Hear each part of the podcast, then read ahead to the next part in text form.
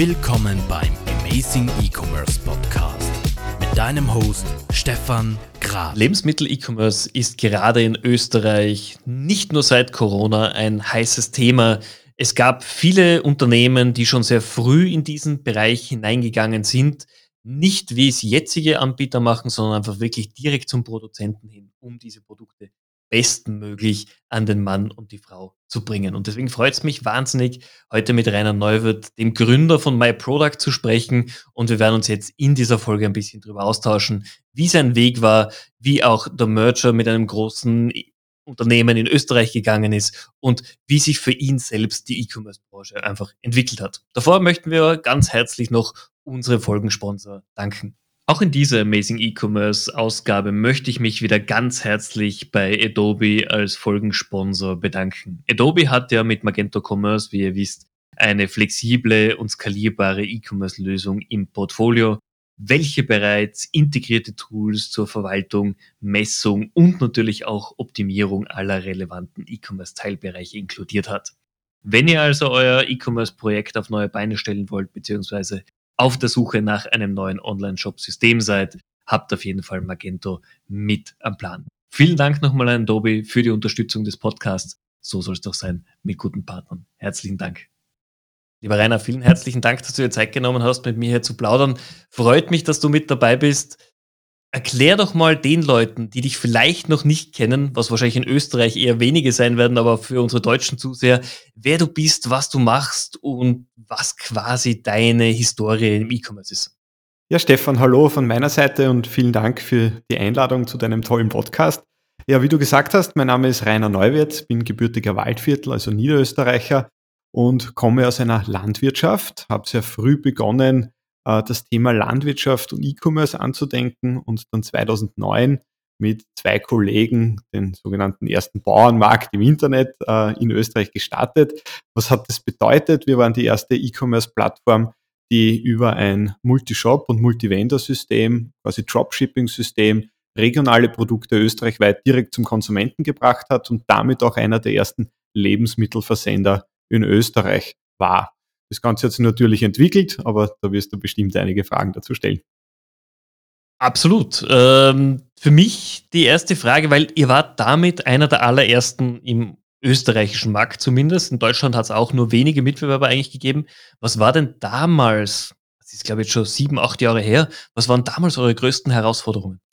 Ja, die Challenges waren auf mehreren Seiten. Die eine große Challenge war mir die Technologie. Damals hat es noch nicht so klassische Shop-Systeme wie heute gegeben, wo man sagt, irgendwelches Open-Source-System oder bezahltes Shop-System, die waren alle sehr unterentwickelt.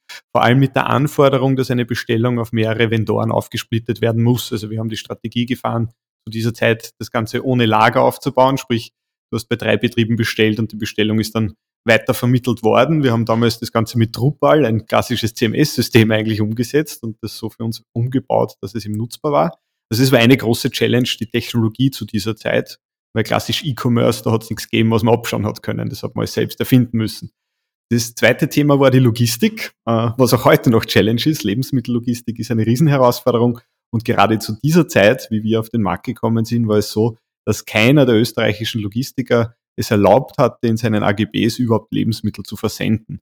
Wir haben das dann sehr kreativ gelöst und haben damals dann auch einen Logistiker gewonnen, aber es war schon mal eine sehr große äh, rechtliche Hürde, wenn man die AGBs eben betrachtet und wie man es im logistisch löst. Und ein weiterer großer äh, Schritt oder eine große Hürde zu dieser Zeit war überhaupt einmal Produzenten finden, die sagen, ja, ich verkaufe meine Produkte online in einem Online-Shop. Also wir sind damals zur Abhofmesse in Wieselburg gefahren, einer der größten landwirtschaftlichen Direktvermarktermessen, haben mit 100 Betrieben gesprochen und nur drei haben gesagt, sie schauen sich das einmal an. Ja, also alle anderen 97 haben abgesagt. Das heißt auch, es war sehr schwer, ein Sortiment bereitzustellen und zu dieser Zeit auch schon Pioniere zu finden, die mit Lebensmitteln in die Online-Welt gehen. Das sind jetzt die ähnlichen Probleme, die wir auch aus den Early Movern kennen, aus anderen Teilbereichen. Nur dort ist es einfach schon 15 Jahre her. Was glaubst du, hat sich alles geändert oder was merkst du, was hat sich geändert, vor allem wenn du jetzt mit deinen Produzenten sprichst? Die sind ja inzwischen wahrscheinlich wesentlich offener für das Thema digitalen Vertrieb geworden. Genau, also heute sind es schon fast knapp 1000 Produzenten, die mit uns zusammengearbeitet haben, 600 aktive Betriebe, mit denen wir nach wie vor sehr eng zusammenarbeiten.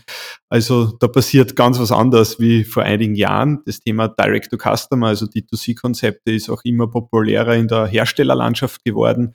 Vor allem durch mediale Äußerungen, dass E-Commerce gerade jetzt zu Corona-Zeiten auch für Produzenten ganz wichtig ist äh, kommen immer mehr Hersteller auf den Gedanken, eigene Online-Shop oder Vertriebsmodelle zu entwickeln. Und hier wird sehr oft dann auch mit uns zusammengearbeitet oder unser Know-how genutzt. Und das ist auch unsere Serviceleistung. Also wir sehen uns als E-Commerce-Dienstleister für Produzenten. Ein großes Thema, wenn man jetzt an Produzenten herantritt, die einfach mit der E-Commerce-Branche noch wenig Berührungspunkte hatten, ist immer wieder das Thema das Produkt selbst muss natürlich den Anforderungen entsprechen, gerade im Lebensmittelbereich sowieso. Es muss die Verpackung passen. Aber es gehört halt noch viel, viel mehr dazu. Es gehört die Vermarktung dazu, es gehören Bilder dazu, es gehören Texte dazu. Wie ist denn da deine Erfahrung? Ich weiß, ihr bietet das ja auch als Service mit an, aber wenn du die Entstehung der letzten Jahre mitverfolgst, ist bis jetzt schon das Bewusstsein bei den Herstellern gereift, dass diese Dinge nicht einfach etwas ist, was man so mitmacht, sondern was einfach essentielle Auswirkungen auf den Erfolg hat? Also spannend, dass du diese Frage stellst. Das ist wirklich eine Challenge im Daily Business. Es gibt natürlich Produzenten, äh, zum Teil auch, wenn es Betriebsübernahmen sind, wo schon junge Leute in den Betrieb kommen und Digital Natives sozusagen auch in den Führungspositionen sitzen, äh, die das vielleicht auch studiert haben, für die ist das Thema klar. Also die wissen, dass es SEO gibt, dass es SEA gibt, dass man Produkte auch digital für den Konsumenten ordentlich aufbereiten muss, dass die Datenqualität passen muss und so weiter. Aber da sind wir noch nicht in der Masse. Der Großteil der Betriebe, muss ich ganz ehrlich sagen, für da ist es noch eine Challenge, eine große Herausforderung, wo sehr viel Erklärungsbedarf auch notwendig ist, dass man eben über die Themen Datenqualität, äh, digitale Aufbereitung von Produktdaten spricht. Das fängt von äh, SEO optimierten Texten an und hört bei EAN-Codes auf, also bis hin zu den Bildern. Wobei wir schon merken, dass sich das auch verändert und besser wird. Also vor einigen Jahren haben wir noch Produktfotos alle selber machen müssen, weil Produzenten nicht keine, also keine Produktfotos gehabt haben, keine Beschreibungen gehabt haben, eben nichts. Heutzutage ist schon so, dass sehr viele zumindest ordentliche Produktfotos und einmal äh, ordentliche Produktbeschreibungen haben und man dann eher in die Tiefe geht und ins Detail geht. Aber es ist eine riesen Herausforderung. Ja, absolut. Was sind denn so deine Ratschläge, wenn jemand sagt, okay, ich ich bin Erfinder oder ich habe wirklich ein, ein tolles Produkt gerade entworfen. Gerade jetzt in der, in der Covid-Zeit entdecken viele den Handwerker oder den Hersteller in sich. Ähm, wenn ich ein Produkt aufbaue, was ist so einer der ersten Schritte, bevor ich an den eigenen Online-Shop denke, den ich mal umsetzen sollte? Oder vorbereiten sollte? Ja, da gibt's gibt's ganz viele Schritte natürlich, aber ich hatte erst heute wieder so ein Beispiel und ich, ich ich halte auch viele Vorträge bei Produzenten, die fragen dann, ja, auf was muss ich Acht geben? Und wenn ich vorhabe, ins E-Commerce gehen und in den Online-Vertrieb zu gehen, dann ist einmal ganz wichtig, dass neben der Produkteignung, rechtlich, wie du gesagt hast, und auch von der Logistik her, äh, das Produkt auch gefunden wird. Und nur ein Beispiel, wir hatten einen Produzenten, der hat Bio-Jausengurken gemacht. Und wir haben das Produkt online genommen, super Packaging, das hat der Peter Schmidt damals designt, der Sonnendor Designer, super Qualität bei den Produkten, wirklich cooles Produkt, Preis-Leistung passt. Nur hat es kein Mensch gekauft. Nur dieses eine Produkt nicht. Also die anderen von ihm sind gut gegangen. Und natürlich bei der Recherche kommen wir drauf, naja, nach Bio-Jausengurkel sucht kein Mensch in Österreich. Ich glaube, das waren unter, unter zehn Suchen pro Monat bei Google. Und nach Essiggurken suchen aber 1200 Personen. Und da sieht man schon, wir haben dann den Produkttitel geändert, äh, SEO neu aufbereitet, das Produkt und plötzlich hat sich das extrem gut verkauft. Das heißt, sogar das, der Name des Produktes gehört wohl überlegt. Ist das ein Name, nach dem Konsumenten heutzutage suchen? Und die Kaufentscheidung hat sich durch das Thema Search natürlich auch ganz stark äh, in die Online-Welt verlagert. Und das ist nur ein Beispiel, ein plakatives Beispiel, wenn man sieht, wie wichtig sind die Dinge schon bei der Produktentwicklung zu beachten, wenn ich den Schritt gehen möchte, auch online zu verkaufen. Genau. Jetzt ist es natürlich, und da können wir jetzt die, die gute Themen zusammenspannen, es ist für viele, die mit E-Commerce oder der digitalen Welt nicht tagtäglich zu tun haben, immer noch das Thema, wie komme ich denn genau zu diesen Informationen? Woher weiß ich, wonach gesucht wird? Ähm, das braucht Ausbildung, das braucht Weiterbildung, das braucht natürlich äh, die richtigen Tools und da bist du ja auch ein Verfechter davon in Österreich mit dem FH-Lehrgang. Aber sagen wir mal, wenn jemand noch den Lehrgang nicht besucht hat und noch ganz am Anfang steht, was sind Wege, was sind Kanäle, um ein erstes absolutes Basiswissen sich anzueignen? Also da hat sich ja auch schon viel getan die letzten Jahre. Ich selbst, wie du gerade angesprochen hast, hatte eben das Problem, dass wir in der Wirtschaft kaum gut ausgebildete Leute zum Themenfeld E-Commerce hatten. Also es hat schon das Thema E-Business gegeben, aber das sagst wirklich auf Online-Vertrieb spezialisierte Menschen, die alle Tools und Bausteine im Hintergrund kennen und auch Online-Shops strategisch leiten und entwickeln können. Das hat es nicht wirklich gegeben. Darum habe ich vor drei Jahren ein E-Commerce Masterstudium entwickelt, was ich jetzt auch an der Fachhochschule Wiener Neustadt am Campus Wiedelburg leiten darf, wo ihr ja mit A-Commerce auch zum Glück, und da sage ich auch danke, toller Kooperationspartner seid. Ähm, und das war ein Schritt, dass man sagt, das gehört dringend heutzutage in die Bildung rein und in die Köpfen der Menschen, denn das Thema Online-Vertrieb wird einfach immer relevanter. Es gibt aber heute schon viele Institutionen und Interessensgemeinschaften. A-Commerce ist ein Beispiel. Dieser Podcast, über den wir gerade inhaltlich sprechen, ist genauso ein Beispiel dafür. Es gibt viele tolle Initiativen, die heute das Thema E-Commerce und Online-Marketing auch sichtbar machen und vorantreiben und das auch schon langsam in die österreichischen Unternehmen bringen. Und je nach Unternehmensgröße natürlich unterschiedlich, aber es gibt schon sehr viele tolle Blogs, Foren, Podcasts, aber auch Ausbildungsprogramme. Ich kann hier zum Beispiel auch die E-Commerce-Lehre erwähnen, die im Handel ja schon seit mehreren Jahren jetzt äh, möglich ist, was ein super spannendes Ausbildungswerkzeug ist, von klein bis groß, sozusagen von der Lehre weg bis hin zum akademischen Abschluss in Form eines Masterstudiums. Absolut. Ich meine, wir, wir arbeiten ja auch in dem Sinn mit euch zusammen, wenn wir sagen, alles, was die Branche hierzulande voranbringt, äh, ist absolut zu empfehlen, denn gute Leute werden gebraucht. Jetzt haben wir natürlich in Österreich das große Thema, wenn Leute gut ausgebildet sind, wenn sie auch mit Eigeninitiative wirklich sich weiterbilden, stehen ihnen einfach viele Türen offen. Und leider oder zum Glück äh, gibt es gerade in Deutschland oder der Schweiz viele Markenunternehmen, die die guten Leute aus Österreich abziehen. Ähm, hast du einen Ratschlag, wie sich österreichische Unternehmen gegen sowas nicht nur wehren können, sondern vielleicht schützen können, dass sie sagen, wir wollen die guten Leute auch bei uns behalten? Also das ist ein Riesenthema, was du gerade ansprichst. Wir bilden ja zum Teil schon wirklich gute Leute aus. Uh, nur haben wir dann eben die Challenge, dass die mal schnell zu Google, Amazon, Co. oder vielen anderen großen Marken, wie du gesagt hast, dann wechseln, um dort ihre Expertise sozusagen einzubringen und sich auch weiterzuentwickeln. Ja, was braucht's? Also die Frage ist halt sehr schwer zu beantworten. Ich glaube, wir müssen einfach schauen, dass wir als Wirtschaftsstandort so attraktiv und sexy sind, dass ein junger Mensch sagt, cool, ich bleib zu Hause, ich bleibe in Österreich, weil da habe ich genauso spannende Unternehmen, die genauso innovativ vorausdenken wie eben große internationale Konzerne. Und äh, da braucht es einfach noch auch mehr Förderung in der Wirtschaft, dass mit solche Arbeitsplätze auch in Österreich gehalten werden können. Und da gibt's, glaube ich, ganz spannende Ansätze in diese Richtung und erste Ansätze in die Richtung.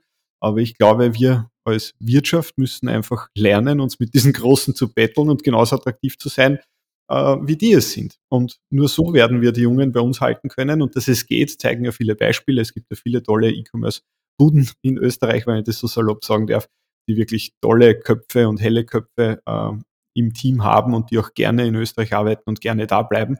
Oder aus dem Ausland vielleicht schon wieder zurückkommen, weil sie sagen, ich möchte in Österreich meinen Lebensmittelpunkt und hier E-Commerce voranbringen.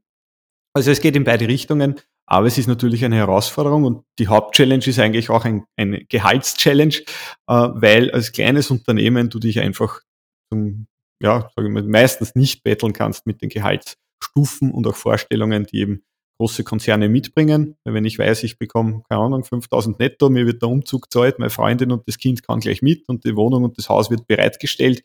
Ähm, ja, wer in Österreich kann sowas anbieten? Absolut. Also ich, ich, wollte das Gehaltsthema jetzt gar nicht ansprechen, weil das ist gerade in Österreich natürlich ein Thema, das immer eher äh, hinter der vorgehaltenen Hand diskutiert wird, aber du hast vollkommen recht. Ähm, natürlich werden in Deutschland und der Schweiz oder international andere Gehälter bezahlt. Wenn wir jetzt mal rein das Gehalt weglassen, was ist aus deiner Erfahrung raus? Und du hast mit so mhm. vielen Studierenden, die ja auch aktiv schon in der E-Commerce-Welt tätig sind, einfach Kontakt. Was sind sonst Argumente, warum Leute sagen, okay, ich lasse das Gehaltliche ein bisschen außen vor und suche mir lieber aufgrund dieser oder jener Eigenschaft einen Job in Österreich? Also ein, Riesenargument ist heute wirklich das Thema, dass ich sage, äh, lieber Mitarbeiter, lieber Mitarbeiterin, du kannst hier für regionale Wertschöpfung im E-Commerce sorgen und das liegt in deiner Verantwortung, das zu tun. Und genau die Leute, die das machen, die machen das auch nicht wegen ein Gehalt. Also ich, ich, ich mache sicher nicht wegen ein Gehalt und ich glaube du auch nicht, sondern uns brennt das Thema, uns liegt das Thema am Herzen. Wir setzen uns ein, dass wir genau in Österreich coole Konzepte machen. Und ich meine, den, den Name E-Commerce sagt ja schon, oder? Wir wollen da in Austria richtig coole, coole Dinge machen und zeigen, dass es uns auf der Welt zum Thema E-Commerce gibt. Und ich glaube, genau dieser Ansporn und diese Motivation haben auch sehr viele junge Leute in sich. Und genauso wie es große Firmen am Anfang gute Ideen gebraucht haben, um sich zu entwickeln, so können wir, glaube ich, auch in Österreich gute Ideen entwickeln und umsetzen. Und ich sehe da ein bisschen so die, den, den USP auch des österreichischen E-Commerce im Thema Regionalität und Nachhaltigkeit, wo wir vielleicht dem ein oder anderen Land sogar voraus sind. Ja, wenn es um Thema geht, wie kann E-Commerce auch nachhaltig gestaltet werden in Zukunft. Äh, fängt bei CO2-Neutralität an, hört bei der Logistik auf. Also da gibt es ganz viele Themen. Aber das wäre vielleicht so ein, ein Thema, was wir als Österreich mit einem als USP besetzen könnten und uns so international äh, auch mit ganz spannenden E-Commerce-Projekten durchsetzen könnten. Okay. Jetzt Natürlich gibt es ja nicht nur Startups oder junge Unternehmen, es gibt auch sehr viele etablierte Marken, etablierte Unternehmen in Österreich, die vielleicht das Thema Digitalisierung und E-Commerce nicht mehr hören können, weil es wird halt seit zehn Jahren auf jeder Veranstaltung, jedem Event etc. überall gepredigt und trotzdem hat man es nicht geschafft, es irgendwo in die DNA des eigenen Unternehmens hineinzubringen. Ähm, das kennen wir alle. Ich glaube, jeder führt mindestens einmal die Woche mit einem solchen Unternehmen so ein Gespräch. Hast du da einen Ratschlag aus der Praxis? Wie kann man Digitalisierung in ein etabliertes Unternehmen hineinbringen, ohne das Unternehmen zu beschädigen oder ohne dass es künstlich wirkt? Also da gibt es viele Beispiele, wie es gut geht. Äh, wenn man diese Beispiele näher betrachtet, dann zeigt sich, dass vor allem da äh, Leute drin sitzen und die Entscheidungen treffen, die wirklich hinter dem Thema Digitalisierung stehen und das auch wirklich durchboxen, weil es natürlich Change Management, ja, die, das haben wir immer schon so gemacht und plötzlich ist der Prozess digital, also da, da muss man sich schon durchsetzen können, damit sowas funktioniert. Muss natürlich auch von der Geschäftsleitung getragen werden und im Idealfall ist die auch bei diesen Projekten führend mit dabei, um, um wirklich die Übersicht zu behalten, was im Unternehmen passiert. Aber das fängt oft bei ganz kleinen Dingen an, wie zum Beispiel, dass ein Urlaubsschein nicht mehr am Papier ausgeführt wird, sondern vielleicht digital in Form von einer App, die die Mitarbeiter nutzen können, eingereicht werden kann. Und wenn man jetzt an einen großen Konzern denkt mit vielen tausend Mitarbeitern, dann sind das Tonnen an Papier, die da wahrscheinlich jährlich erspart werden. Und das sind nur so Kleinigkeiten, die schon oft ganz viel ausmachen. Da sprechen wir noch gar nicht von großen E-Commerce-Projekten, sondern einfach innerbetriebliche Prozesse, die man mal digitalisiert, äh, Schnittstellen, die man aufbaut und einzelne Abteilungen, die man da vielleicht äh, sukzessive dann aufschaltet in den Digitalprozess. Aber das geht eben von bis. Ja. Aber es ist sicher eine, eine unternehmerische Entscheidung seitens der Geschäftsführung und es braucht Leute, die das auch wirklich durchziehen und nicht beim ersten Widerstand aufgeben, denn es ist eine never-ending Story, das Thema in ein Unternehmen reinzubringen. Absolut. Es ist ja auch gerade, je größer das Unternehmen ist, umso mehr Überzeugungsarbeit, umso mehr Change muss man einfach machen. Und wir wissen alle, Veränderung tut weh. Und egal ob als Unternehmen oder Privatperson, es ist kein Akt, der besonders leicht fällt. Ganz und gar nicht. Wie war denn das für dich? Ich meine, du bist jemand, der auch persönlich davon betroffen ist. Uh, My Products ist ja vor einigen Jahren von Kastner übernommen worden. Wie war das für euch, dieser Change? Ich meine, es ist auch ein, ein Change, wenn ich ein Startup bin und plötzlich gehöre ich zu einer der etabliertesten Marken in, in Niederösterreich. Also ich, ich, glaube, es war für uns sogar weniger Change als wie für Kastner.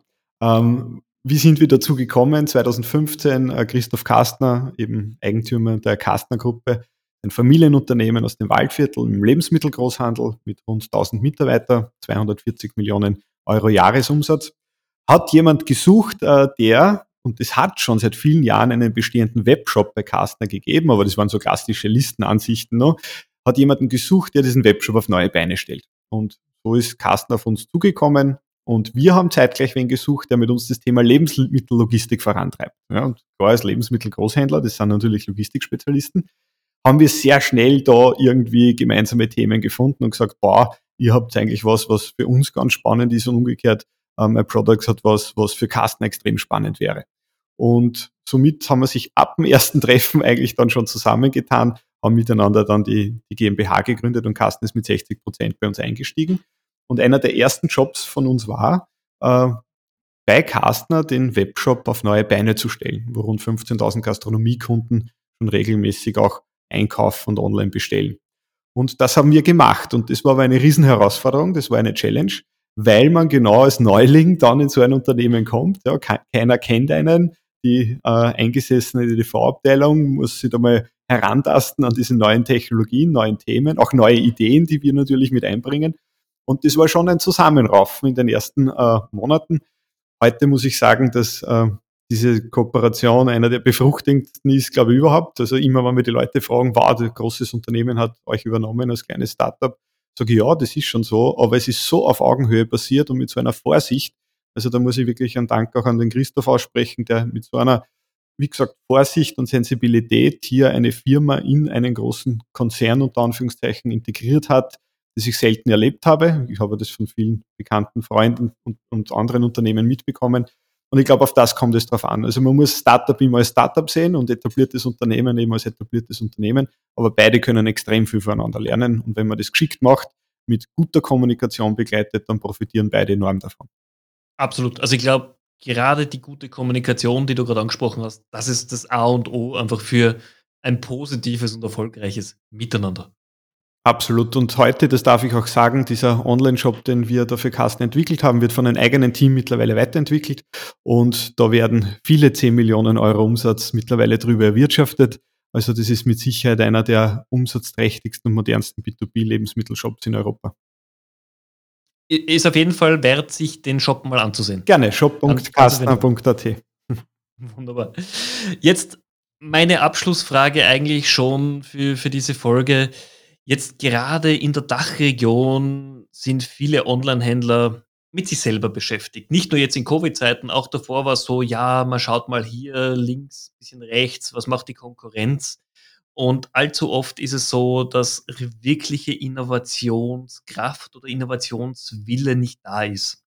Wobei, wenn man über die Ländergrenzen hinausschaut, es gibt super spannende Tools, die sich gerade den Weg etablieren, ähm, es gibt spannende Ansätze, die am Anfang oft belächelt werden und dann nach ein paar Jahren von vielen kopiert werden. Ich nehme jetzt mal als Beispiel, kaufe x Euro ein und wir pflanzen einen Baum. Als ich es vor fünf Jahren zum ersten Mal gesehen habe, hat jeder drüber gelacht. Heute kenne ich allein in Österreich 15 Online-Shops, die ja ähnliche Initiative machen.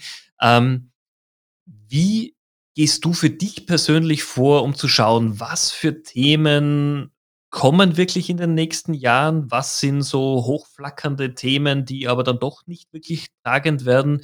Wie bewertest du es? Also da habe ich irgendwie das Glück, dass ich mit einem Bein ja auch in der Forschung und in der, in der Fachhochschule angesiedelt bin. Also wir beschäftigen uns da sehr intensiv mit den Themen aus der Zukunft. Wie muss Einkaufen oder wie wird Einkaufen in Zukunft passieren? Wie gestaltet man die Einkaufswelten der Zukunft? Und da wird sehr intensiv mit den Studierenden an genau diesen Themen und Fragestellungen gearbeitet. Und hier gehen uns die Ideen auf keinen Fall aus. Also wir forschen da in echt spannende Themen rein. Technologisch verändert sich extrem viel mit neuen Technologien, also AR, VR, Blockchain, nur um einige zu nennen. Äh, was jetzt ganz spannend ist, ist das Thema Mensch-Maschinen-Interaktion. Wir sind ja ähm, mit der Technik also irgendwie auf zwei Sinne beschränkt, wenn wir online einkaufen. Das ist Hören, das ist Sehen äh, wir können nichts schmecken, wir können nichts riechen. Äh, auch das bricht gerade auf. Also wir arbeiten dann ganz spannenden Themen, dass man Produkte mit AR, VR kombiniert, dann virtuell auch erfüllen kann als Beispiel. Also da wird es richtig spannend. Genauso auch das Thema Personalisierung, äh, Semantik, KI-Einsatz im E-Commerce, wo ich sage, wer sagt, dass wir in fünf Jahren über Online-Shops so einkaufen, wie wir es heute kennen. Der Shop kann sich vollautomatisiert anpassen an den jeweiligen User. Äh, das Thema Social Commerce kommt, Voice Commerce kommt und, und, und, und. Also ich glaube, die Themen gehen uns da nicht aus. Äh, man muss sogar eher priorisieren und sagt, was macht man jetzt? Wofür ist die Zeit jetzt schon reif? Was traut man den Konsument jetzt schon zu? Und was ist ein Thema, was Vorarbeit ist und erst in vier, fünf Jahren vielleicht äh, Marktreife hat?